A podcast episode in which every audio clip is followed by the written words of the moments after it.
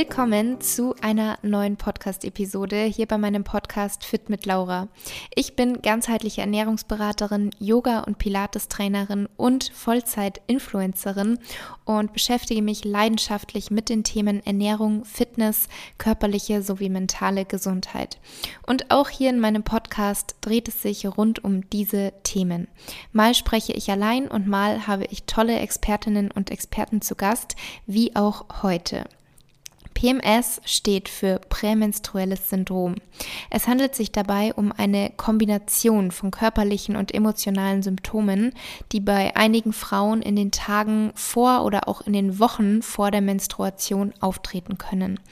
PMS tritt in der Regel regelmäßig auf und kann das allgemeine Wohlbefinden und die Lebensqualität einer Frau sehr stark beeinflussen.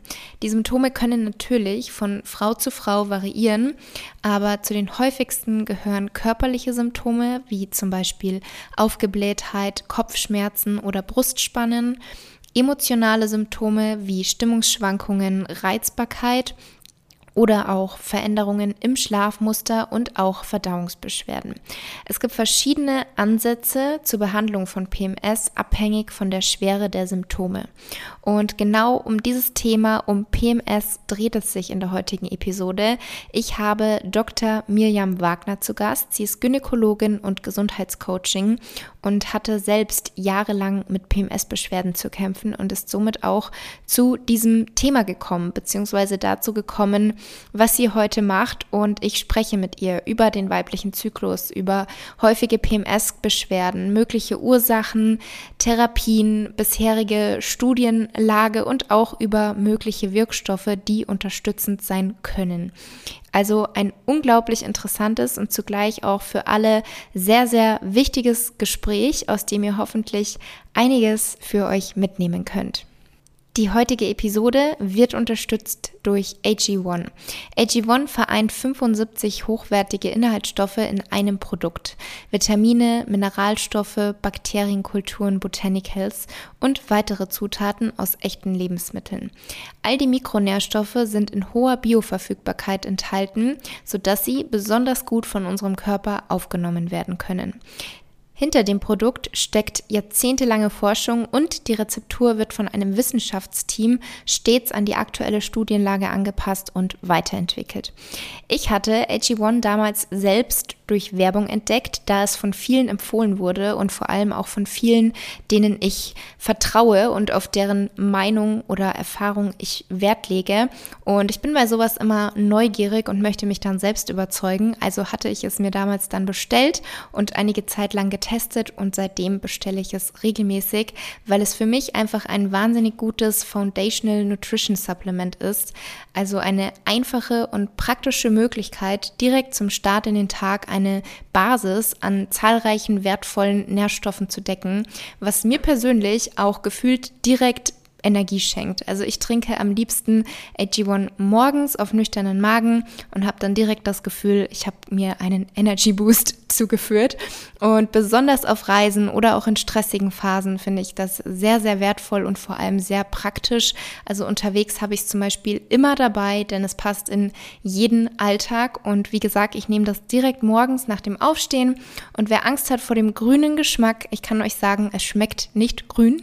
Es schmeckt echt lecker, also so leicht fruchtig und enthaltene Mikronährstoffe wie zum Beispiel Kupfer, Folat, Selen, Zink und Vitamin A, Vitamin B12, B6 und Vitamin C tragen zu einer normalen Funktion des Immunsystems bei. Das heißt, ihr könnt damit euer Immunsystem stärken. Biotin, Zink und Selen tragen zum Erhalt normaler Haut, Haare und Nägel bei. Und hier habe ich zum Beispiel auch einen starken Unterschied feststellen können, dass diese, seitdem ich es regelmäßig trinke, nochmal viel gesünder und schneller wachsen. Und mit der 90-Tage-Geld-Zurück-Garantie kannst du AG1 komplett risikofrei drei Monate lang einfach mal testen. Und für dich als mein Podcast-Zuhörer, meine Podcast-Zuhörerin, habe ich auch ein tolles Angebot unter dem Link drinkag1.com slash fit mit Laura bekommst du bei Abschluss eines monatlichen Abos, welches du auch jederzeit wieder kündigen kannst, einen kostenlosen Jahresvorrat an Vitamin D3 und K2 sowie fünf praktische Travel Packs gratis dazu. Hallo Mirjam oder auch bekannt als Doktorin Vagina. Du bist Gynäkologin und Gesundheitscoaching für ein positives Zykluserleben. Was genau beeindruckt dich so an diesem Thema oder sagen wir anders, wie genau bist du dahin gekommen, dass du das machst, was du heute machst? Mm, ja, also ich bin eine Frau, ich habe einen Zyklus mhm. und ich bin auch noch Gynäkologin. Äh, das sind zwei sehr, sehr verbindende Themen, würde ich schon mal sagen. Und wie äh, so ganz viele Menschen, die auch ihr eigenes Business starten oder in ihre Berufung gehen, war das für mich ein ganz persönlich ein ganz wichtiges Thema, weil ich jahrelang Probleme mit meinem Zyklus hatte, Beschwerden hatte, den auch so ein bisschen als meinen kleinen Endgegner angesehen habe, der mich schwächt, der mir ähm, ja Schmerzen macht, ähm, bis ich irgendwann so gemerkt habe, hey, das kann nicht sein, dass ich so eine Einstellung zu meinem Körper habe, und eigentlich liebe ich meinen Körper und dennoch war das immer so, oh, wenn jetzt die Tage vor den Tagen kommen, da ist bei mir einfach, dreht alles durch, ja. Meine Stimmung dreht durch, ich krieg Bauchschmerzen, ich krieg ähm, Verdauungsprobleme, ich krieg Heißhungerattacken, hm, ich streite mich leidenschaftlich einfach mit jedem, der über meinen Weg, sich meinen Weg kreuzt. ähm, das kann doch nicht normal sein und dann bin ich auch noch Gynäkologin und weiß mir nicht zu helfen. Und das war dann so der Punkt, wo ich so dachte, äh, äh, da muss mehr dahinter stecken. Das kann nicht sein. Der Zyklus ist eigentlich was total Wunderbares. Der ist da, damit wir Leben schaffen können, damit wir Kinder in die Welt setzen können. Der ist ein Riesenteil meines Lebens für, I don't know, 40 Jahre oder ähm, wie lang auch immer. Äh, ich möchte in Frieden mit meinem Körper leben. Da will ich jetzt tiefer reingehen. Und das habe ich dann äh, gemacht. Da ist das Feuer in mir entbrannt, als ich gemerkt habe, huh, da gibt's ja wirklich viele Dinge, die man machen kann, die funktionieren und wie wahnsinnig gut es mir damit geht und wie viel verbundener ich heute zu mir bin. Mhm. Und was genau hast du dann gemacht? Mmh, kleine Schritte ganz kleine Schritte über Jahre und äh, ja, über ein Jahrzehnt ehrlicherweise, muss man sagen. Ich habe erst mal angefangen zu gucken, wie funktioniert denn der Zyklus überhaupt. Denn ähm, großes, schockierende News. Das hat man im Medizinstudium nicht unbedingt gelernt oder man konnte da sehr schnell dran vorbeigehen an dem ja. Thema. Äh, Aufklärung in der Schule ist ja auch jetzt nicht äh, immer das Nonplusultra, bei den einen mehr, bei den anderen weniger. Auf jeden Fall sind das so Randthemen und Tabuthemen, wo man so schnell wegguckt. Also habe ich erstmal mir das nochmal biologisch angesehen, weil das ist das, das konnte ich am besten annehmen als Naturwissenschaftlerin und rational. Und dann dachte du, aha, so funktioniert das und was hat das jetzt für Konsequenzen für mich? Und dann habe ich angefangen, okay, und wie funktioniert das in meinem Körper? Und habe angefangen, meinen Zyklus mir anzusehen. Ähm, habe Zyklus-Tracking gemacht. Ja, habe äh, das mit Apps gemacht, habe mir aber auch aufgeschrieben auf Blättern, okay, heute ist Tag X und so geht's mir. Das sind gerade meine Energien, die ich habe, aber das sind auch die Beschwerden. Ehrlicherweise habe ich natürlich, naja, Leiden, wo Leidensdruck ist, da fängt man am ehesten an. Also ich bin tatsächlich über meine Beschwerden dann darauf gekommen, okay, an Tag äh, 24 oder 25 in meinem Zyklus. Damals hatte ich einen ungefähr 28, 29 Tage Zyklus. Da ist es besonders schlimm mit den Stimmungsschwankungen. Vorher bahnen die sich schon so an und da ist es schlimm. Und was, was habe ich denn da eigentlich noch so in meinem Leben, was mich vielleicht stresst oder was die vielleicht äh, negativ beeinflussen können oder verstärken können? Und was hat mir eigentlich geholfen?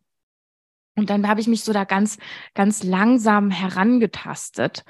Mir war es halt wichtig, das war dieser ewige innere Antrieb in mir. Ich bin doch Ärztin, auch neben, neben Miriam, die, der Mensch, die Frau, bin ich auch Ärztin und ich will doch verstehen, was da in meinem Körper los ist. Und da bin ich so Schritt für Schritt über die Biologie ins Erleben getaucht. So könnte man das sagen. Mhm, total spannend. Und du hast jetzt schon gesagt, du hast, da, hast dir dann erstmal angeschaut, wie funktioniert eigentlich der Zyklus genau, weil das eben im Studium oder während deiner Facharztausbildung gar nicht so thematisiert wurde. Vielleicht kannst du uns da zum Einstieg in unser heutiges Thema kurz so ein bisschen mit reinnehmen. Was sind die Phasen unseres Zyklus und wie können wir auch wirklich im Einklang damit leben? Weil das hört man ja auch ganz oft, dass man mit dem Zyklus lebt und da wirklich auch, ja, auf den Körper hört und die einzelnen Phasen auch wirklich wahrnimmt und vielleicht für sich auch nutzt. Mhm. Ja, also der Zyklus, der erste Tag des Zyklus, das ist der erste Tag deiner Menstruation. Auch ein Fakt, den viele so gar nicht äh, im Kopf haben. Und für mich war das tatsächlich immer, das startet mit der Follikelphase. Mhm. Und was es so, so ein Mindset-Change bei mir gemacht hat, wo ich gemerkt habe, okay, nee, der Neubeginn ist eigentlich die Menstruation. Hier darf der Körper sich quasi einmal nochmal von Altem befreien, ja, und da ist es biologisch gesehen tatsächlich die Schleimhaut, die einmal abblutet. Und äh, zu diesem diesem Reset, diesem Body Reset, den, den unsere Gebärmutter da macht, ähm, zählt eben auch dazu, dass die Hormone einmal auf ihrem Low Level sind, ja. Und äh, die wichtigsten Hormone, die wir so spüren, das ist einmal das Östrogen und einmal das Progesteron. Was sind so die zwei Haupthormone im Menstruationszyklus, die aktiv sind und vor allem die wir wahrnehmen? Und dann, nachdem die Blutung vorbei ist, kommt die Follikelphase. Und in der Follikelphase steht alles auf Wiederaufbau. Die Schleimhaut baut sich auf, denn Ziel unseres Zyklus ist tatsächlich äh, Reproduktion.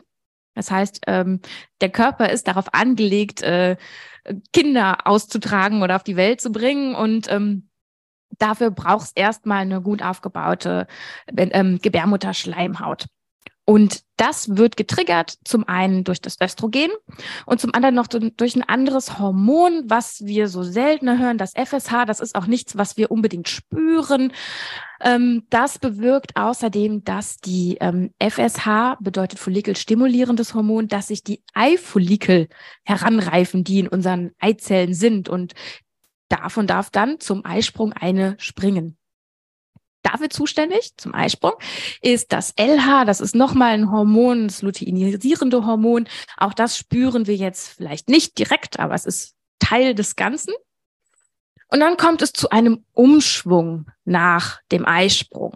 Die Zeit bis zum Eisprung, das merken viele, ist so eine oftmals eine energetischere Zeit für uns. Ja, das ist auch das Östrogen, was uns so antreibt, was äh, ja wir wissen ja sogar bei Sportstudien oder das ist sind so sind so gerade so neueste Vermutungen die da rauskommen dass es sogar beim Muskelaufbau vielleicht helfen könnte aber es ist auf jeden Fall ein Hormon was äh, was unser Aktivitätslevel steigert was dann zum Eisprung so eine Art ähm, ja, auch schüchternere Menschen es leichter macht, nach draußen zu gehen, äh, in Kommunikation zu gehen, Menschen zu treffen. Das sind so, so Tätigkeiten, die da gefördert werden. Ich persönlich liebe es zum Beispiel, Vorträge zu machen zum Eisprung, weil ich da besonders strahle.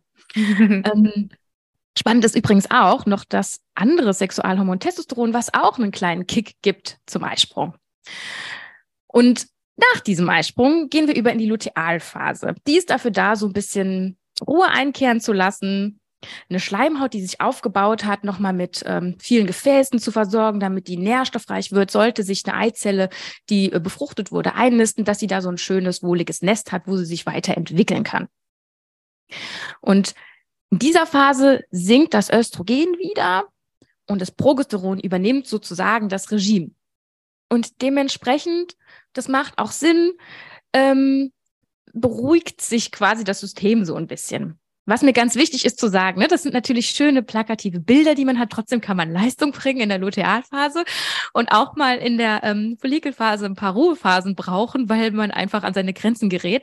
Nur wenn man sich so die Talente anguckt und denkt, okay, auf dies und das möchte ich vielleicht ein bisschen mehr achten in der Phase, dann ist es total hilfreich zu wissen, ja, in meinem Körper spielen halt aber auch Hormone eine Rolle, die ähm, bestimmte Verhaltensweisen fördern oder, oder begrüßen, sage ich mal so.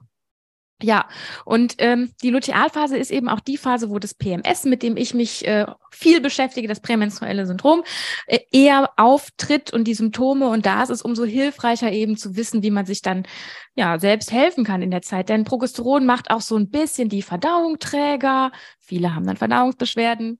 Ähm, es macht ruhiger, ähm, man braucht ein bisschen mehr Ruhephasen. Man hat dann vielleicht andere Talente, wie zum Beispiel in Ruhe mal sich hinsetzen, über einen Text reflektieren. Ich habe ähm, alle meine Texte im Buch, die in meinem Buch, was ich geschrieben habe, ähm, in der Lutealphase äh, nochmal lektoriert, weil ich da irgendwie so dieses bestimmte ja, Feingefühl auch hatte, die Fluten von Texten, die ich in der äh, Follikelphase erstellt habe, nochmal so ein bisschen runder und äh, schöner mhm. zu machen und da auch nochmal zu hinterfragen. Eine wichtige Kompetenz, die ich äh, da immer sehe, ähm, analysieren und hinterfragen, okay, wie wird das Ganze hier rund? Und dann ist der Zyklus auch schon wieder vorbei und die nächste Menstruation beginnt, der neue Zyklus startet. Mhm. Ja, sehr schön. Vielen Dank erstmal für die Einführung. Ähm, du hast jetzt schon PMS angesprochen. Auch, dass du selber damit große Probleme hattest, große Beschwerden hattest. Es gibt ja sehr, sehr viele Frauen, die PMS-Beschwerden haben. Was ist jetzt noch normal und wann sollte man vielleicht mal auf Ursachenforschung gehen, sage ich, dass da vielleicht irgendwas nicht stimmt, irgendwas im Ungleichgewicht ist, weil die Beschwerden einen eben so beeinträchtigen im Alltag? Ja, das ist genau der Punkt, den du sagst. Wenn insgesamt muss man sagen, und das ist leider eine große Mindset-Frage, die in, in, in den Köpfen von Frauen oder Menstruierenden schon seit Jahrhunderten irgendwie drinne sitzt, dass Menstruation wehtun muss, dass die Tage vor den Tagen halt schwieriger sind und da soll man sich nicht so anstellen. Ähm, das ist normal. Das ist nicht normal. Das ist die Take-Home-Message, finde ich, für alle Frauen, die sich diesen Podcast anhören heute. Es ist nicht normal zu leiden im Zyklus.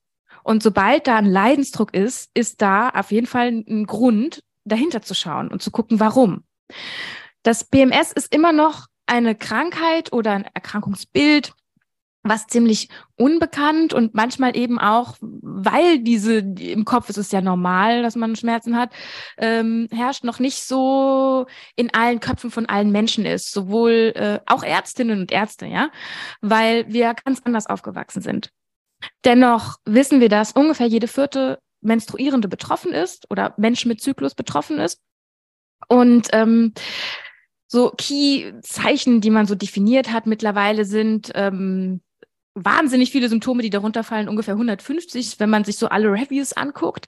Ähm, hauptsächlich oder die bekanntesten sind Rückenschmerzen, Bauchschmerzen, ähm, Kopfschmerzen, Müdigkeit, Erschöpfung, Spannungen in den Brüsten, äh, Heißhungerattacken, Verdauungsstörungen und die allseits bekannten Stimmungsschwankungen mit äh, unglaublich unterschiedlichen Ausmaß, ja, von Ups and Downs bis zu depressiven Verstimmungen, bis zu Menschen, die sogar an bestimmten Tagen Suizidgedanken haben, was einfach ultra krass ist und was einfach eine riesengroße Varianz an Symptomen und Intensitäten von Symptomen darstellt. Und ab dem Zeitpunkt, wo du merkst, okay, das taucht regelmäßig auf in der Lutealphase, da ist es eben wichtig, tatsächlich die Definition zu haben. Es ist nur dann und mit Anklingen der Menstruation hört es auf. Und es belastet mich. Es belastet mich in meinem Alltag, es belastet meine Gesundheit, mein Wohlbefinden, es belastet meine sozialen Kontakte, es belastet mein berufliches Leben. Ab dem Zeitpunkt ist es etwas, wo man dahinter schauen darf. Und da finde ich immer, ist PMS eine Krankheit, ist es keine Krankheit? Ja, ab dem Zeitpunkt, wo es diese belastenden Ausnahme, äh, aus, äh, Zustände annimmt, ist es eine Krankheit, hat es einen Krankheitswert. Aber selbst vorher sind es Beschwerden, die nicht normal sind. Punkt. Beschwerden, die man hinterher gehen kann, die man analysieren kann, um zu gucken, dass es einem gut geht. Denn das Normal, was ich gerne definieren würde, ja, auch wenn ich normal ein schwieriges Wort generell finde, weil alle mhm. Menschen unterschiedlich sind, normal ist ein Zustand des Wohlbefindens. Und da wollen wir alle hin. Ja, ja, das stimmt.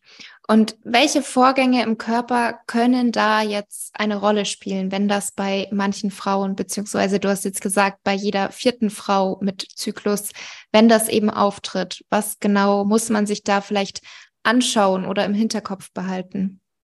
Also wir wissen heutzutage noch nicht wirklich alle Ursachen.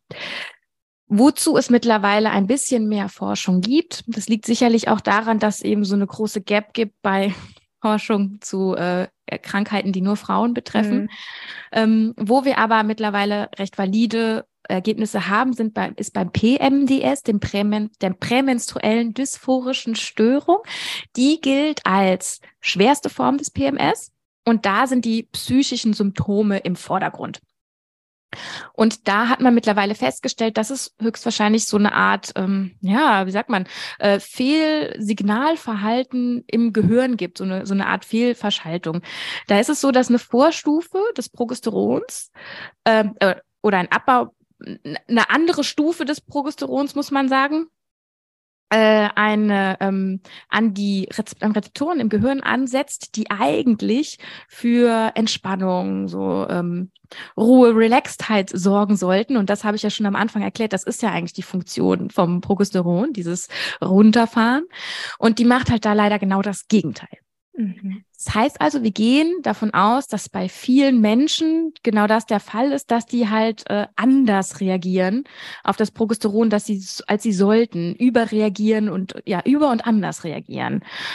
Und das ist natürlich etwas, das kann man weder in Hormonen im Blut messen noch sonst was. Da kann man, kann man ganz normale Blutwerte haben von allen Hormonen und trotzdem geht's dir schlecht.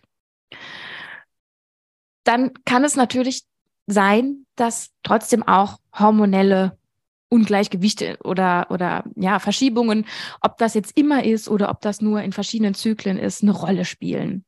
Und da wissen wir, ja, die Hormone, die spielen alle zusammen, ja. Ob es jetzt das Serotonin ist, ja. Auch wenn wir keine Korrelation im Blut von den Blutwerten vom äh, Serotonin und Stimmungsschwankungen bisher feststellen konnten. Das ist auch nochmal ganz wichtig zu sagen, ja. Weil viele immer denken, okay, ich muss jetzt die und die Analysen im Blut machen oder in der Spucke machen. Da gibt es leider bisher nicht die Studienlage, die dazu wirklich sagt, äh, das macht Sinn. Sondern dass es viel mehr Sinn macht, auf Symptome zu gehen und auf Symptome zu gucken. Mhm. Dann wissen wir, dass Insulin spielt eine Rolle. Ne? Das Insulin ist sowieso ein ja sehr sehr wichtiges Hormon unserer Zeit, gerade bei steigender ähm, Übergewicht und Adipositas, dass wir da wissen, wenn es zu einer ähm, Zuckerstoffwechselstörung kommt, dass das Beschwerden verstärken kann, gerade wenn es auch um Krämpfe geht, aber auch um Stimmungsschwankungsbeschwerden. Da wissen wir, da wird es, da gibt es eine Korrelation, die wird vermutet. Wie genau müssen wir auch noch gucken? oder müssen wir noch mehr darüber erfahren? Ja. Mhm. Und dann gibt es noch andere Hormone, wie das Histamin. Dann ähm, gibt es noch, ähm, ja, wie gesagt, es ist nicht so, es gibt, es gibt die sogenannte Östrogendominanz, die sehr, sehr viel in den Medien ist. Ne? Auch gerade, ja, Adipositas ist natürlich oder das Übergewicht ist ein Thema, ja, wenn es da zu einem echten Ungleichgewicht kommt oder dem Progesteronmangel, ja.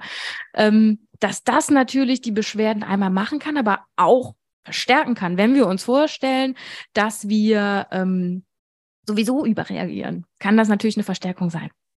Mhm. Und äh, Prolaktin ist auch noch ein Hormon. Und jetzt muss ich gerade durch meinen Kopf gehen, weil ich immer so wahnsinnig viele Hormone habe. Ich hoffe, ich habe keins vergessen. Stresshormone. Ja, kommt sofort eins. Ne? Haben wir viel Stress, kann sich unser Zyklus verschieben. Ich finde das das beste Beispiel überhaupt, als ich äh, mein Examen geschrieben habe und wahnsinnig viel Stress hatte, innerlich total unter Strom stand mein Eisprung nicht ausgeblieben äh, oder hat mhm. sich um, um, eine Woche verschoben, hatte ich eine Woche später meine Periode. Finde ich super abgefahren, aber das sind Sachen, die wir sehen, die wir beobachten, wo wir wissen, okay, wir haben mit unserem Leben sehr viel Einfluss auf unseren Zyklus. Es ist nicht immer abbildbar in irgendwelchen Werten, dass man sagen könnte, okay, ich messe das jetzt hier und leider ist auch jeder Zyklus anders und dann weiß ich genau, was abgeht und mache das und dann geht's mir gut.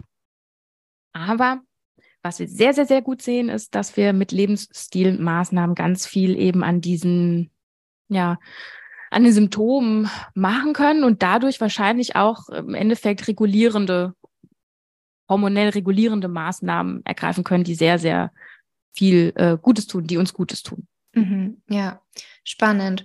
Und vielleicht gehen wir jetzt einfach mal auf Progesteron und Östrogen noch mal ein bisschen tiefer ein. Du hattest ja auch am Anfang ähm, gesagt, dass das so die zwei Hormone sind, die wir auch am meisten spüren. Und durch welche Lebensstilfaktoren können wir jetzt Östrogen und Progesteron sowohl positiv als auch negativ beeinflussen? Das ist eine schwierige Frage, weil ich finde, auch mit unserem Lebensstil haben wir nicht alles, alles im mhm. Griff. Mhm. Aber ähm, ja, Östrogen ist tatsächlich sehr viel mit der Ernährung. Ne? Es ist einfach so, dass wir, ähm, und da geht es jetzt nicht darum, was ich heute esse oder morgen esse, sondern es geht tatsächlich da oftmals auch um unser Körpergewicht. Denn unsere Fettzellen produzieren Östrogen. So. Und da ist es einfach so, wir haben, haben wir, haben wir vermehrt davon, dann ist es so tatsächlich, dass es das eher so, man eher in diese Dominanzrichtung eigentlich reingeht. Und womit kann man natürlich dann noch was machen? Mit Bewegung, ja, mit Sport, ne? Das sind natürlich dieses Spiel, es ist alles ein Einklang. Und selbst wenn wir uns das Thema Schlaf oder Stressmanagement angucken, ich habe schon gesagt, die Hormone, die gucken, äh, die spielen ineinander ein. Ich will da gar nicht auf die Physiologie so in Detail reingehen, kann, kann ich gar nicht, müsste musste ich immer wieder selbst nachlesen, weil es so verdammt komplex ist und so neu in der Wissenschaft, dass man, dass ich es immer ganz schwierig finde, plakativ zu sagen, so ist es, so ist es nicht, mhm. weil da sind wir heute noch gar nicht unbedingt. Aber ja. da ist es einfach wichtig zu sagen, okay, was tut unserem Körper gut? Regelmäßig schlafen. Diese sieben bis neun Stunden zum Beispiel, dass wir das mit drin haben in unserem Lebenskonzept und auch regelmäßig äh, zu denselben Zeiten, wenn möglich, ins Bett gehen. Ne? Nicht immer, man kann auch mal eine Party feiern, aber das ist halt, ja, das ist halt so, ähm, ja, dieses, dieses Bewusstsein für ein gesundes Leben schafft, ja. Und genauso ist es eben, ähm, umzugehen in, in Stresssituationen, äh, mit Stresssituationen besser umgehen lernen zu können. Denn auch dann, das habe ich schon gesagt, die Stressphase von meinem Examen, da haben sie, meine Sexualhormone sind offensichtlich da einmal äh, gewichen, weil nämlich der Grundbaustein der Hormone leider gebraucht wurde, um alle Stresshormone zu bauen. Und ähm, deswegen, dass wir da darauf im Groben achten. Ich wünschte, ich könnte sagen, nimm dieses Nahrungsergänzungsmittel, mm. ist genau das und das. Immer bitte Tofu oder fermentiert oder Phytoöstrogene, damit äh, dein, deine Östrogenstimulation gesenkt wird äh, oder die, die Östrogenstimulation generell gesenkt wird dadurch.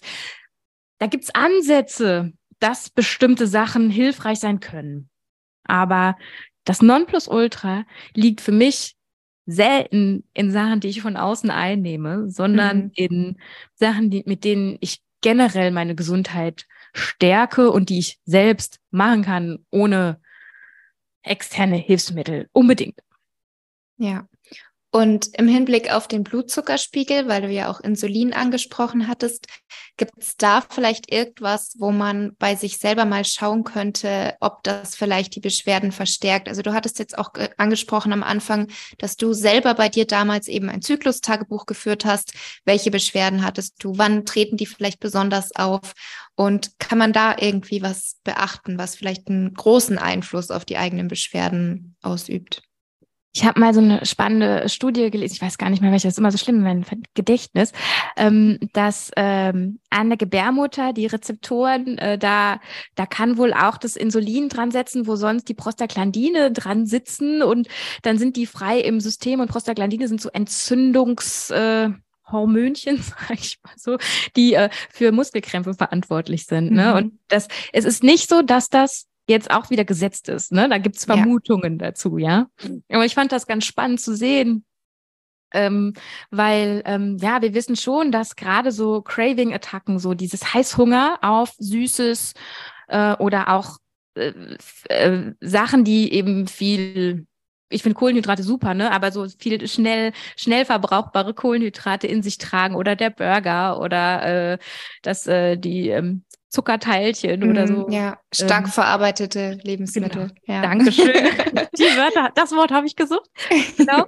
ähm, dass die so eine schnelle Zuckeranflutung haben und dass ich dann tatsächlich, wenn ich diese Attacken hatte, danach massive Krämpfe bekommen habe. Und das fand mhm. ich in der mhm. Selbstbeobachtung ganz spannend. Ne? Mhm. Das sind Selbstbeobachtungen. Wär, ich fände es super geil, mal da riesengroße randomisierte Studien drüber zu machen, weil da könnte man noch viel mehr diese, diese Korrelationen sehen. Und es geht aber in dieser in der Individualtherapie von prämenstruellen Beschwerden geht es ja um dich selbst. Und da geht es tatsächlich ums Beobachten und ums Ausprobieren. Nicht um Perfektion, nicht um schlucke dies oder das und dann geht's dir mhm. besser, sondern es geht darum, okay, ich bin jetzt ein Individuum, was tut mir gut? Und das dann zu beobachten, weil ich dachte irgendwie ohne Gummibärchen oder Schokolade oder bei mir war es auch echt oft so, dass ich dann riesen Bock hatte auf einen Burger mit Pommes. Und als ich dann gemerkt habe, das tut mir gar nicht gut. Und es ist, es mhm. klingt irgendwie so subtil, ne? Aber ich finde, in dem Moment diesen Rückschluss zu ziehen, das war echt so ein Key-Moment in meinem Kopf, wo ich echt gemerkt habe, ah krass, was ich esse, das wirkt sich auf meinen Körper aus. Und wenn ich aber jetzt äh, meine Bowl esse mit irgendwie ähm, äh, Vollkornreis, äh, Avocado, Lachs äh, und äh, noch ein bisschen Gemüse, Brokkoli, äh, alles was, wo ich, wo ich auch total für brenne, wo ich auch richtig Bock drauf habe, das zu essen. Und danach geht's mir anders. Da sagt meine Verdauung, ja, mega gut, finde ich super, weil da sind die Ballaststoffe drin, die regen meine Verdauung an oder was Fermentiertes. Ähm, das äh, unterstützt meine Darmflora, das äh, Mikrobiom, es regt die Verdauung an. Ähm, das macht äh, gerade Vollkornprodukte machen eben nicht so diesen Zucker in deinem Blut, sondern geben das regelmäßiger ab, so wie dein Körper das auch besser ähm, dann äh, bearbeiten kann und äh, verdauen kann und dass das so einen riesengroßen Unterschied macht in meine Beschwerden und dann natürlich auch in meine Stimmung, weil mir geht's natürlich viel, viel, viel besser, wenn ich äh, nicht in der Ecke liege und Krämpfe habe oder äh, Verstopfung oder Durchfall bekomme. Das sind ja beides Sachen, die sehr häufig vorkommen, gerade in den Tagen, kurz vor den Tagen häufiger noch. Und das war einfach ein Gamechanger für mich zu sehen, wie viel ich da selber in der Hand habe. Mm, ja, glaube ich. Und was gibt es denn noch für Wege, um da so seine eigenen Ursachen herauszufinden. Also das Thema Zyklus und Ernährungstagebuch hatten wir jetzt schon und ich glaube, das ist schon mal ein sehr, sehr wichtiges und großes Tool, was aber vielleicht für viele erstmal so ist, so, hm, ja, da muss ich ja Zeit reinstecken. Es ist natürlich nichts, was sich mal eben so machen lässt, sondern man muss sich wirklich die Zeit nehmen, sich mit dem eigenen Körper und den Symptomen wirklich auseinandersetzen und kann dadurch aber, glaube ich, sehr, sehr viel herausfinden.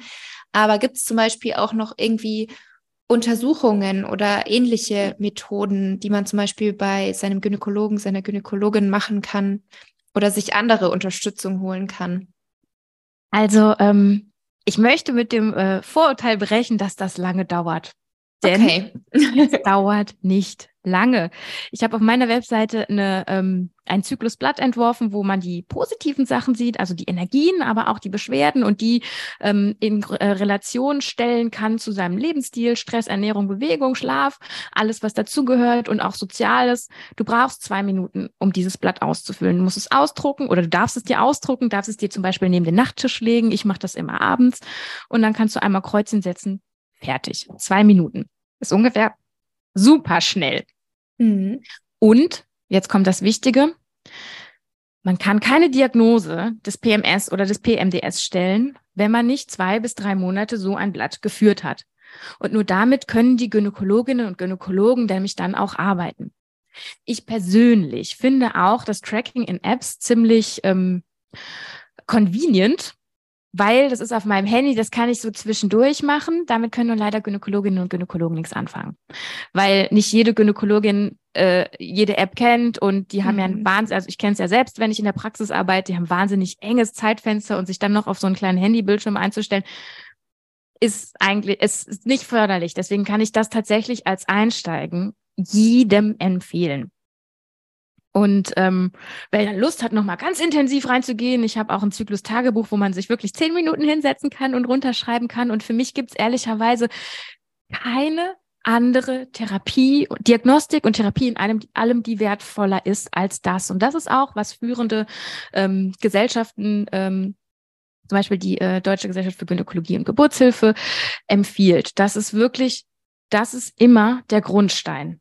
Selbstbeobachtung. Und darauf kann man aufbauen.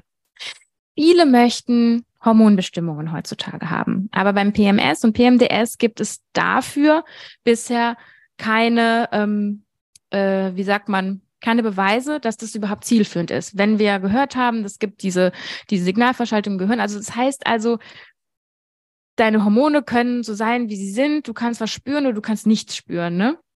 Natürlich ist das auch nicht immer äh, das, hundertprozentige, ne? Wenn du Zyklusstörungen hast, ja, zum Beispiel im Sinne vom PCO, dass da viele Frauen oder Menschen mit Zyklus, die PCOS haben, also das Ovarsyndrom, da ist es zum Beispiel so, da machen die Blutbestimmungen sehr wohl Sinn, weil man will halt auch herausfinden, hast du mehr äh, männliche Hormone im Blut, oder hast du starke Zyklusunregelmäßigkeiten, also alles, was in dieses Störungsbild äh, fällt, was die Gynäkologinnen und Gynäkologen schon kennen, da macht es sehr wohl Sinn, auch mal ähm, Blutdiagnostiken zu machen.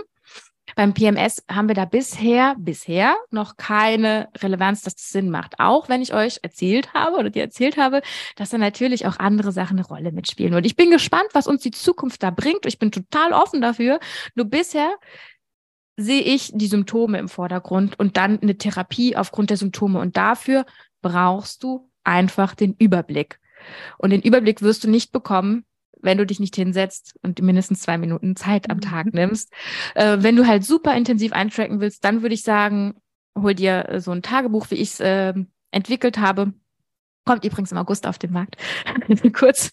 Ähm, ja, da kann man, und das musst du auch nicht, ne? Du kannst auch einfach dir selber ähm, deine Aufzeichnung machen, intensiver, Journaling, super wichtig. Das dauert dann tatsächlich mal zehn Minuten am Tag, mhm. aber das ist einfach der Grundstein.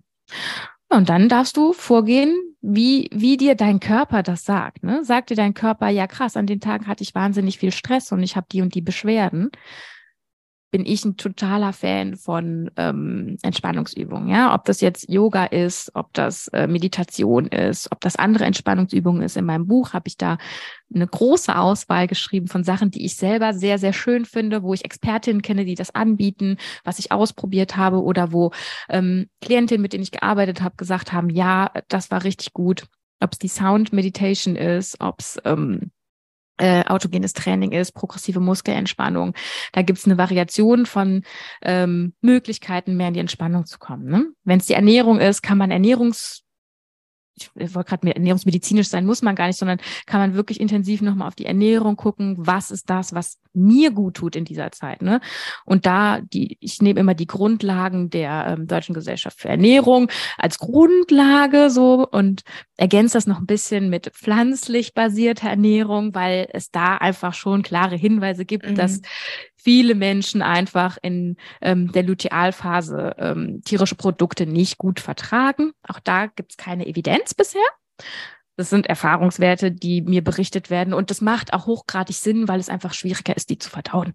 Ja. Ähm, und ja, wenn es, wenn ich, wenn ich merke, in, in Schlaf ist mein Problem, da gibt's, das ist so ein vollkommen unterschätztes Thema. Wie, wie, wie, wie, wie wichtig Schlaf ist. Ich dachte äh, früher immer als Studentin, ja, ja, sechs Stunden reichen mir oder hier mal da, mal ich mit meinem Schichtdienst, ist alles kein Problem. Ein Prozent aller Menschen reicht es, weniger als sechs Stunden zu schlafen regelmäßig. Alle anderen brauchen sieben bis neun. Wie sieht das bei dir aus? Und das sind so die Themen, mit denen kann man sich dann beschäftigen. Ja, und Bewegung. Bewegung tatsächlich in den Phasen, wo es einem nicht gut geht, steigert Endorphine, steigert deinen Stoffwechsel, ähm, bringt die Durchblutung in der Gebärmutter auch äh, in Gange, im ganzen Körper in Gange, ähm, ist ein sehr, sehr, sehr unterschätztes Thema. Mhm. Ich glaube auch. Auch was du gesagt hast zum Schlaf, das ist, glaube ich, so, so unterschätzt. Das ist mhm. wirklich sollte eigentlich die Basis bilden, aber bei vielen ist es so auch schon wie eigentlich das Thema PMS, normal mit den Beschwerden zu leben und normal nicht gut zu schlafen oder nicht genug ja. zu schlafen. Das ja, sollte ja sich dringend ändern, ja.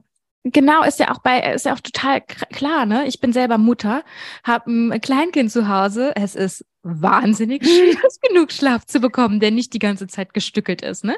Ich arbeite im Schichtdienst. Es ist wahnsinnig schwierig, da wieder in die Balance zu kommen oder eine, eine Möglichkeit, sich auch, so, sich auch selber einzugestehen, dass es für mich nicht in Ordnung ist mit meiner Konstitution, zwei Nachtdienste die Woche zu machen, dass es zu viel ist. Und wenn ich das mache, dann muss ich eben den Rest meiner Woche so umstellen, dass mein Körper damit klarkommt. Weil der macht die Regeln. Und das ist in Ordnung. Das ist in Ordnung. Das macht mich nicht schwächer, das macht mich ehrlich gesagt stärker, wenn ich darauf achte. Und da sind wir, glaube ich, beim letzten Punkt noch dem Mindset, ja. Und das ist, glaube ich, das, was ich am Anfang gesagt habe. Wie ist meine Einstellung zu meinem Körper? Ich dachte früher immer, mein Körper behindert mich, ja. Der lässt mich nicht die ganze Woche Nachtdienst machen ja, weil dann rebelliert der.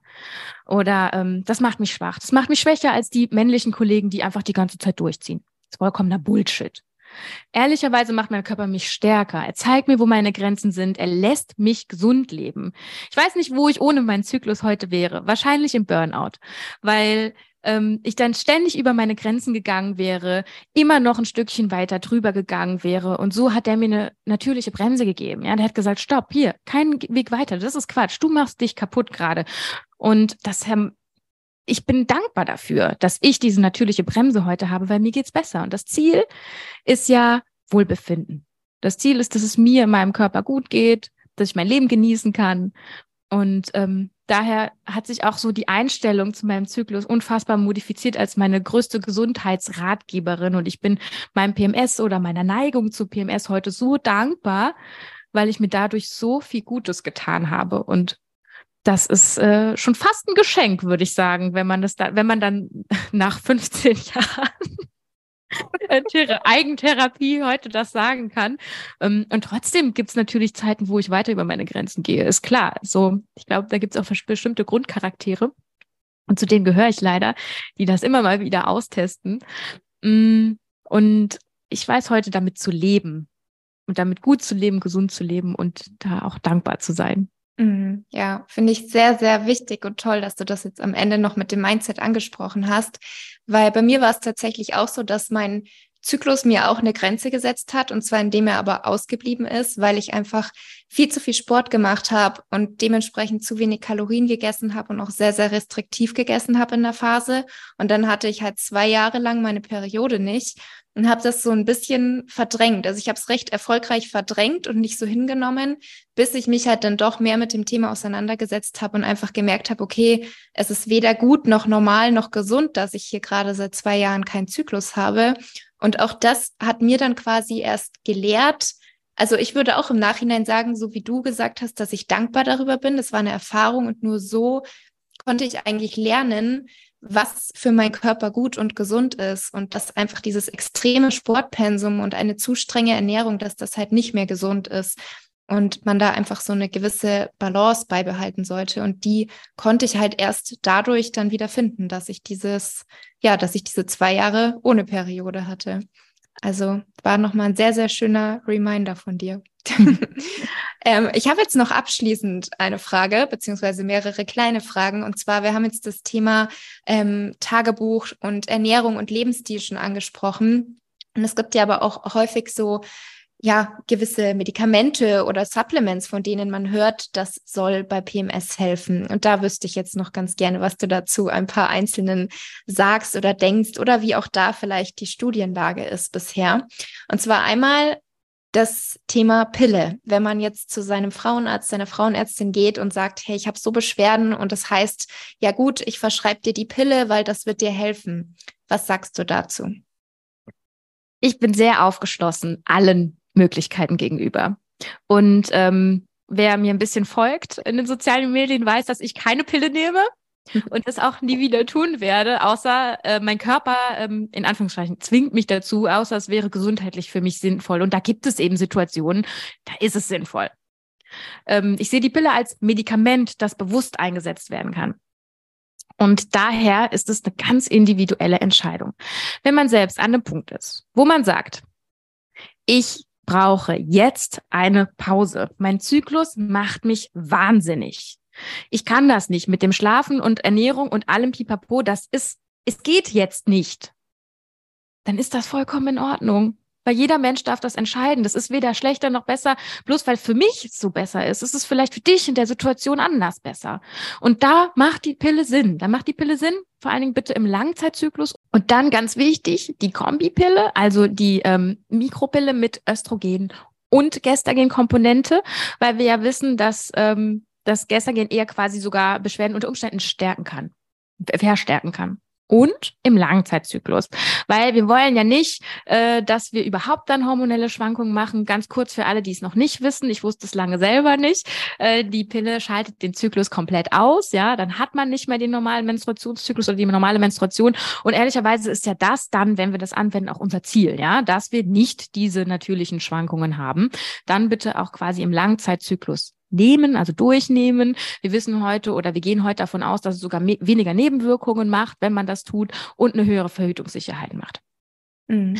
Also das ist eine Option. Trotzdem ist die Pille nicht, wie man äh, irgendwie 100 Jahre, wollte ich gerade sagen, aber es gibt es noch nicht, so lange gibt es sie jetzt auch noch nicht, aber wie man seit Ewigkeiten dachte, so das Nonplusultra, auf jeden Fall noch so, als ich 15 war, musste die eigentlich jedes Kind mhm. kriegen, ne? Ähm, denn du kannst natürlich auch durch die synthetischen Hormone, die dir da gegeben werden, Nebenwirkungen haben und die kennen viele eben auch äh, zugute, dass sie irgendwie dann ähnliche Symptome bekommen wie beim PMS, also ob Stimmungsschwankungen, Verdauungsstörungen, Essstörungen, äh, alles Mögliche kann sich da eben auch bei dir zeigen. Und das ist so eine Abwägungssache. Ne? Und die Menschen, die wirklich ganz stark an PMS oder PMDS leiden, für die kann dieser Break wirklich sinnvoll sein. Die Pille ist Medikament, was man nicht an- und absetzen sollte, ne? weil dann steigert man tatsächlich das befürchtete Thromboserisiko, wenn man sie mal nimmt, mal nicht nimmt, so und immer mal wieder ein halbes Jahr nimmt, dann absetzt und dann wieder nimmt. Das wäre Quatsch. Wenn man sich entscheidet, macht es Sinn, außer die Beschwerden natürlich, außer die Nebenwirkungen sind zu groß, die dann über einen Zeitraum zu nehmen und sich mal rauszunehmen.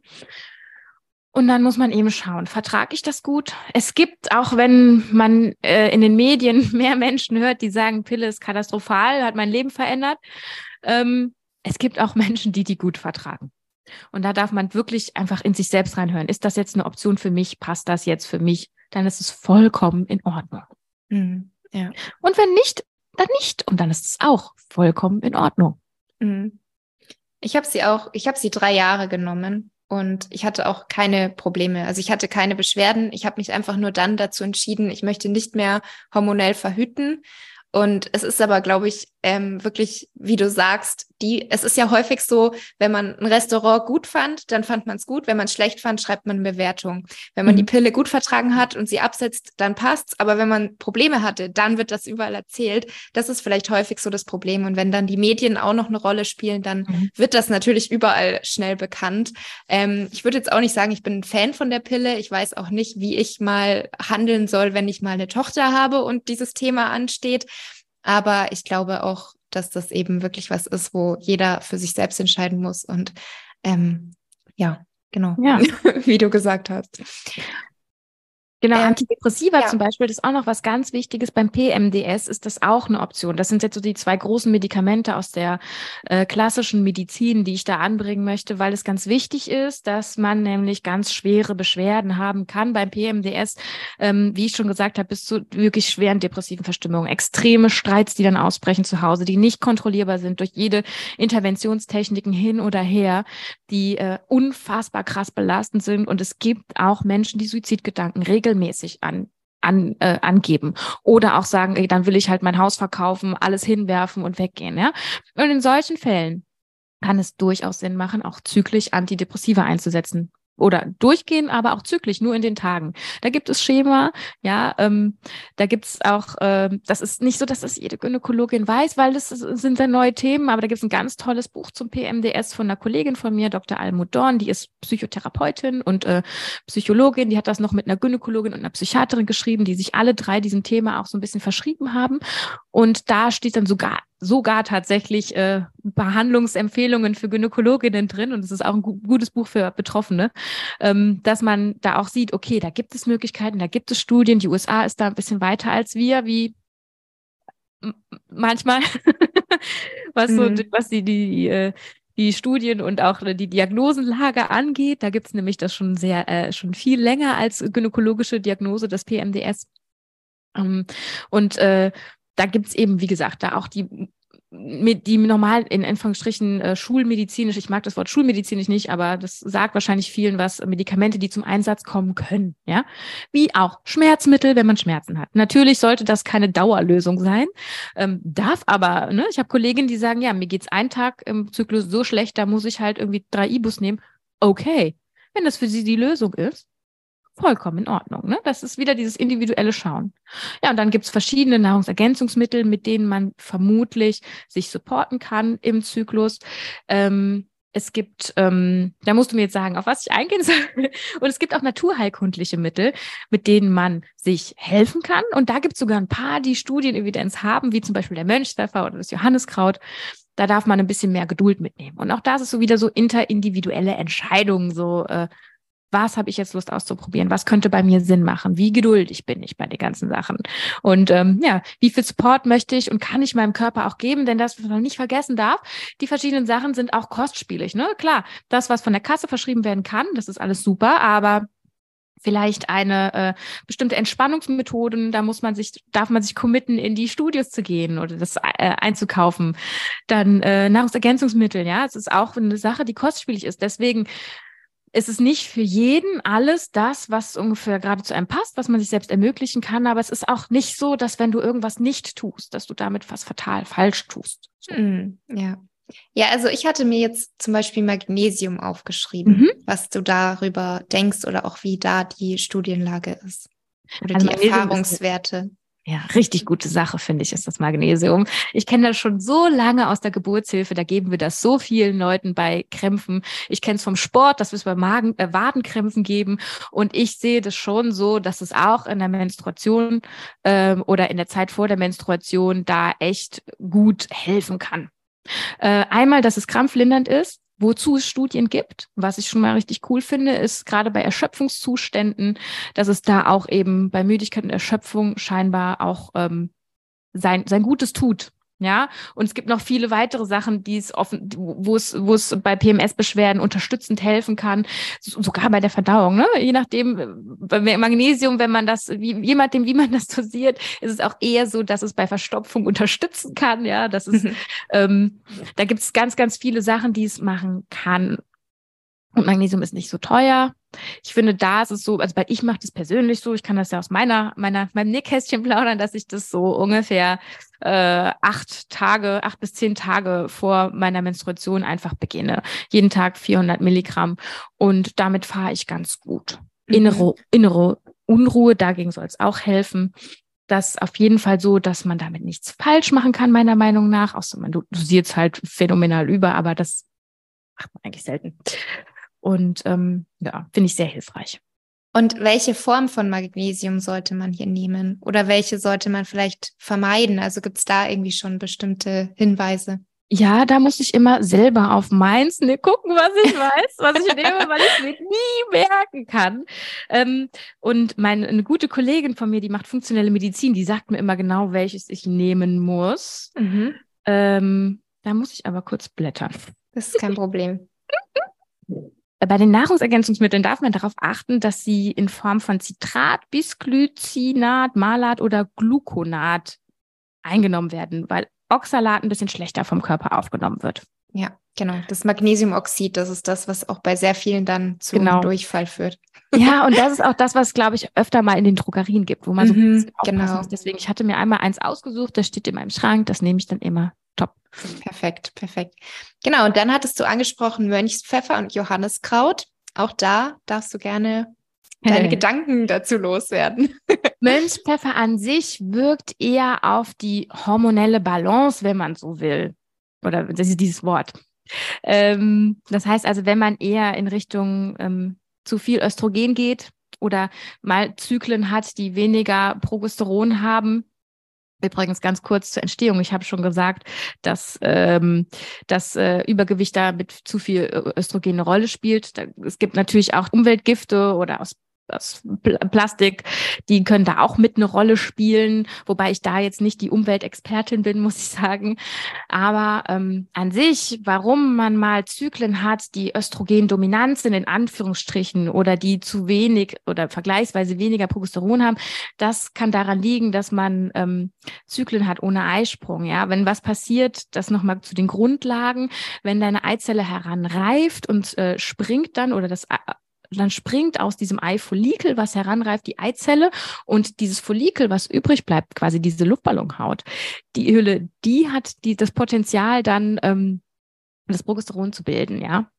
Wenn aber mal ein Eisprung ausbleibt, warum auch immer, und das sind zum Beispiel Sachen, die auch ähm, dann im Alter, in Anführungsstrichen im Alter oder ab 30 und 35 Jahre häufiger vorkommen, aber auch wenn man irgendwelche Stressphasen hatte und sowas, dann bleibt dieser Eisprung aus und dann gibt es immer mal wieder Zyklen, die eben dann wo das, wo die Progesteronkomponente fehlt oder wo es dann ein Ungleichgewicht gibt dadurch. Und da soll das der Mönchspfeffer regulierend drauf wirken. Außerdem wirkt er auch noch auf den, auf den Prolaktinrezeptor, also nochmal ein anderes Hormon äh, im Körper, ne, worüber es dann das Brustspannen senken soll. Und es scheint auch noch inter zu interagieren mit, äh, mit anderen Rezeptoren. Ähm, ich glaube, mit dem ähm, Opioidrezeptor, aber da auch da wieder, mein Gehirn ist ein Sieb. Ja, aber wenn man weiß, wo man nachschauen muss, dann ist das doch gar kein Problem. Genau. Und also. ähm, es gibt auf jeden Fall tatsächlich Studien zu Mönchspfeffer, dass es eine nachgewiesene Wirkung hat. Und das ist schon mal ganz cool zu wissen. Ich finde, das beruhigt mich immer. Auch wenn ich sagen muss, gut, man kann halt auch nicht zu allen Studiensachen machen und man darf mhm. auch bestimmte Sachen ausprobieren. Mhm, beim Johanniskraut ist es tatsächlich so auch nachweislich auf die Stimmungsschwankungen Natur, äh, das wirkt tatsächlich auch ein bisschen schneller. Das äh, Mönchspfeffer braucht schon seine zwei, drei Monate, bis es dann eine Wirkung zeigt. Das Johanniskraut, das wirkt schon ein bisschen fixer. Schon nach einigen Wochen kann man da bei, ganz wichtig, bei beiden entsprechender Dosierung ähm, eine Wirkung sehen. Und da möchte ich halt auch nochmal ganz, ganz, ganz dringend darauf hinweisen, wenn man sich dafür entscheidet, die äh, Wirkdosis einzuhalten, weil viele Nahrungsergänzungsmittel haben dann irgendwelche Spuren davon da drin. Ob das wirkt, keine Ahnung. Wir haben nur dann wirklich die Dose. Es gibt Dosen, die sind getestet, es gibt Dosen, da gibt es Wirkungen. Ob das dann in, in mikroskopisch kleiner äh, Zuführung noch wirkt, sei dahingestellt. Und dann können alle naturheilkundlichen Medikamente, also wirklich Medikamente mit Wirkstoffnachweis, äh, können auch Nebenwirkungen haben oder mit anderen Medikamenten interagieren. Und deswegen ist es so wichtig, dann solche Sachen eben mit der Gynäkologin oder der Ärztin, mit der man das zusammen ähm, bespricht, ähm, da auch mal hinzugucken, weil man nimmt ja vielleicht noch ein anderes Medikament. Und da ist es einfach ganz wichtig, gerade das Johanniskraut, ne, das kann zum Beispiel die ähm, Pille äh, die Wirkung der Pille senken, ja. Und dann, das möchte man natürlich nicht, wenn man beides nimmt. Also da ist es dann zum Beispiel nicht. Und das ist ganz wichtig. Oder auch andere blutgerinnende Mittel oder ähm, HIV-Medikamente, da weiß man es. Und von daher ist es so wichtig, da den Überblick zu behalten und nicht in Anführungsstrichen einfach irgendwas einzunehmen, was scheinbar pflanzlich ist, weil das hat auch eine Wirkung und es hat auch Interaktion. Hm, ja. Ja, sehr, sehr spannend. Und dann habe ich noch als allerletztes Macker ob es mhm. auch hier irgendwie vielleicht Zusammenhänge gibt und oder bei was genau Maca helfen kann oder ob es überhaupt hilft. ja, gute, gute, gute, gute, gute, gute Frage. Ich kann äh, nicht die Hand dafür ins Feuer legen, ja. Ähm, denn bei allen so fernöstlichen Heilmitteln gibt, ist die Studienlage einfach mau.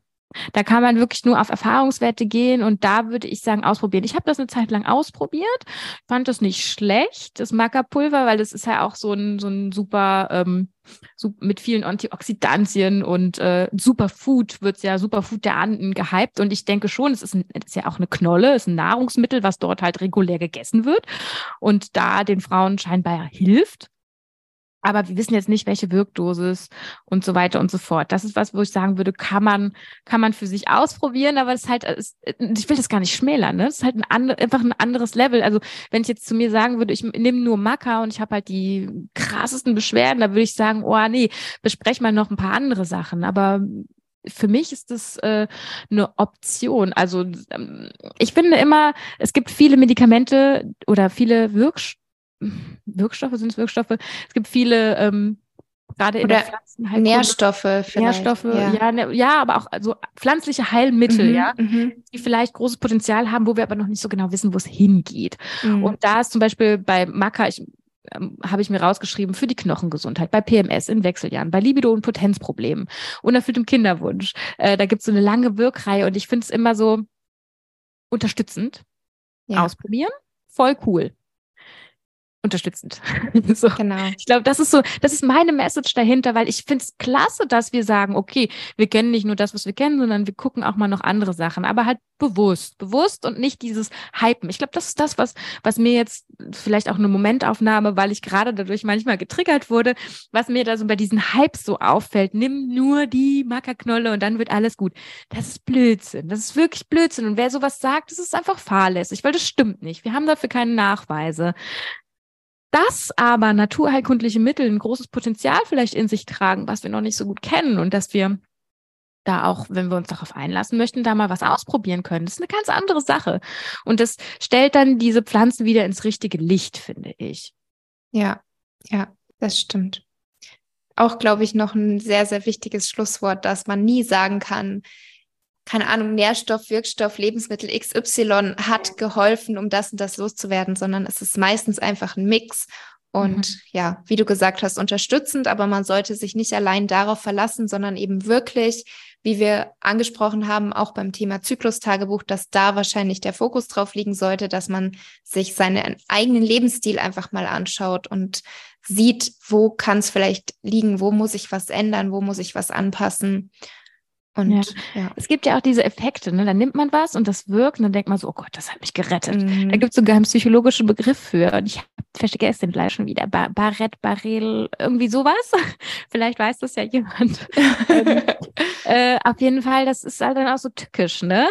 Aber der Zyklus ist der beste beeinflusst von meinem ganzen Leben. Und vielleicht mache ich gerade dann, wenn ich das und das nehme, total viel anderes auch gut, was halt, was halt Selbstfürsorge an sich und gesunde Ernährung an sich schon mit sich bringt und äh, auf sich zu achten. Und da mhm. dürfen wir einfach, das, das finde ich, das darf jeder für sich nochmal sich so vor Augen führen. Es ist nie die eine Sache. Nie. Ja. Es ist ein Zusammenschluss aus den Sachen, die mir gut tun und die ich ausprobieren möchte. Ja, das stimmt. Sehr, sehr wichtig. Ja, dann, liebe Mirjam, vielen, vielen Dank schon mal jetzt für deine Zeit, für dein Wissen und die ganzen wertvollen Tipps. Du hast jetzt schon ein paar Mal angesprochen, du hast ein eigenes Buch. Was genau findet man in diesem Buch und für wen ist das Buch? Also das Buch heißt Mein PMS und ich vor den Tagen endlich wohlfühlen. Und du findest einen guten Überblick darüber, was PMS bedeutet, wie dein Zyklus funktioniert und welche verschiedenen Möglichkeiten es alles gibt, dir Gutes zu tun. Und ich finde, es ist tatsächlich eigentlich ein Buch für jede Frau oder jeden Menschen mit Zyklus, nicht nur wenn du PMS hast, weil ich kaum jemanden kenne, der keine Zyklusbeschwerden hat. Und ähm, der Leidensdruck ist natürlich bei PMS dann höher und da finde ich, ist es ein Must-Have, weil es so ja, ich habe versucht, einen neutralen Überblick zu schaffen. Natürlich geht nie irgendwas ganz neutral, weil ich habe meine eigene Geschichte. Ich bin ja, äh, bin, bin auch Betroffene und Ärztin und mir war es wichtig zu zeigen, okay, das ist, ähm, genau, das passiert in deinem Körper, verstehe deinen Körper, sehe, dass das Zyklus äh, Spaß machen kann, Motivation dafür zu bringen. Und das sagt die, die klassische Medizin. Da gibt's die Möglichkeiten. So kannst du in einen, ein ganz wichtiges Kapitel, in einen Dialog gehen mit deiner Gynäkologin, dass die dich auch in einem kurzen Zeitfenster versteht und dass ihr gemeinsam arbeiten könnt. Das ist die Palette von komplementärmedizinischen Sachen, die es so auf dem Markt gibt, die du ausprobieren kannst, die ich wahnsinnig wichtig und wertvoll finde in dieser, ähm, in der Therapie, die aber natürlich normale, in Anführungsstrichen, Medizinerinnen selten komplett ausfüllen da auch in die Eigenverantwortung zu gehen und zu sagen, ich lerne meinen Körper kennen und ich suche mir meine Therapeutinnen aus, die zu mir passen und arbeite mit denen dann zusammen über, was kann die Ernährung tun, was kann, was kann ich mit Stress tun. Sind viele wertvolle Übungen drin. Das war mir auch ganz wichtig, wirklich Anwendungsbeispiele zu machen. Ja, es gibt auch ein PMS-Notfall-Kit, wo dann wirklich die ganzen Beschwerden stehen und dann alle Sachen, die ich mir ausgesucht habe, die mir helfen oder die, die Klientinnen oder Kolleginnen von mir geholfen haben, dass man da auch weiß, okay, ich habe immer was an der Hand. Hier wird nicht nur wissenschaftlich geredet, sondern ich habe immer gleich was an der Hand, als was mir hilft und das hier ist jetzt nicht eine abgehobene Ärztin, die mit mir spricht, sondern quasi meine beste Freundin, die zufällig auch noch Gynäkologin ist. Mhm. Und das war mir die große Aussage. Es gibt sogar ähm, noch einen geschichtlichen Überblick über die Menstruation. Ich habe das Kapitel Schreiben geliebt, weil es nochmal ganz viel für unser Mindset sagt, ja, wie wir unser Mindset verändern können und damit einen positiven Umgang finden können mit unserem Zyklus. Und äh, ja, ich hoffe, dass ich damit dieses Thema mehr ins Rampenlicht bekommen habe und Menschen so dazu ermutige, eigenverantwortlich mit ihrem Zyklus umzugehen und da auch ja so ein bisschen zu durchschauen, ne? Dieses, ähm, das ist mir auch ein Anliegen, weil so viel, so viel auf dem Markt ist und ich liebe es auszuprobieren, aber da auch nicht auf irgendwelche Fallen reinzufallen, so nimm nur das und das und dann wird alles gut, so, sondern nee, das ist sowas von individuell. Deine Therapie darf individuell sein. Das Wichtige ist, dass du die Verantwortung übernimmst, du den Durchblick bekommst und dann die Menschen, die Menschen und Therapien suchst, die zu dir passen und deinen Frieden findest. Mm, ja, sehr, sehr schön. Klingt super. Dann, wie gesagt, vielen, vielen Dank für deine Zeit. Mach's gut und bis bald.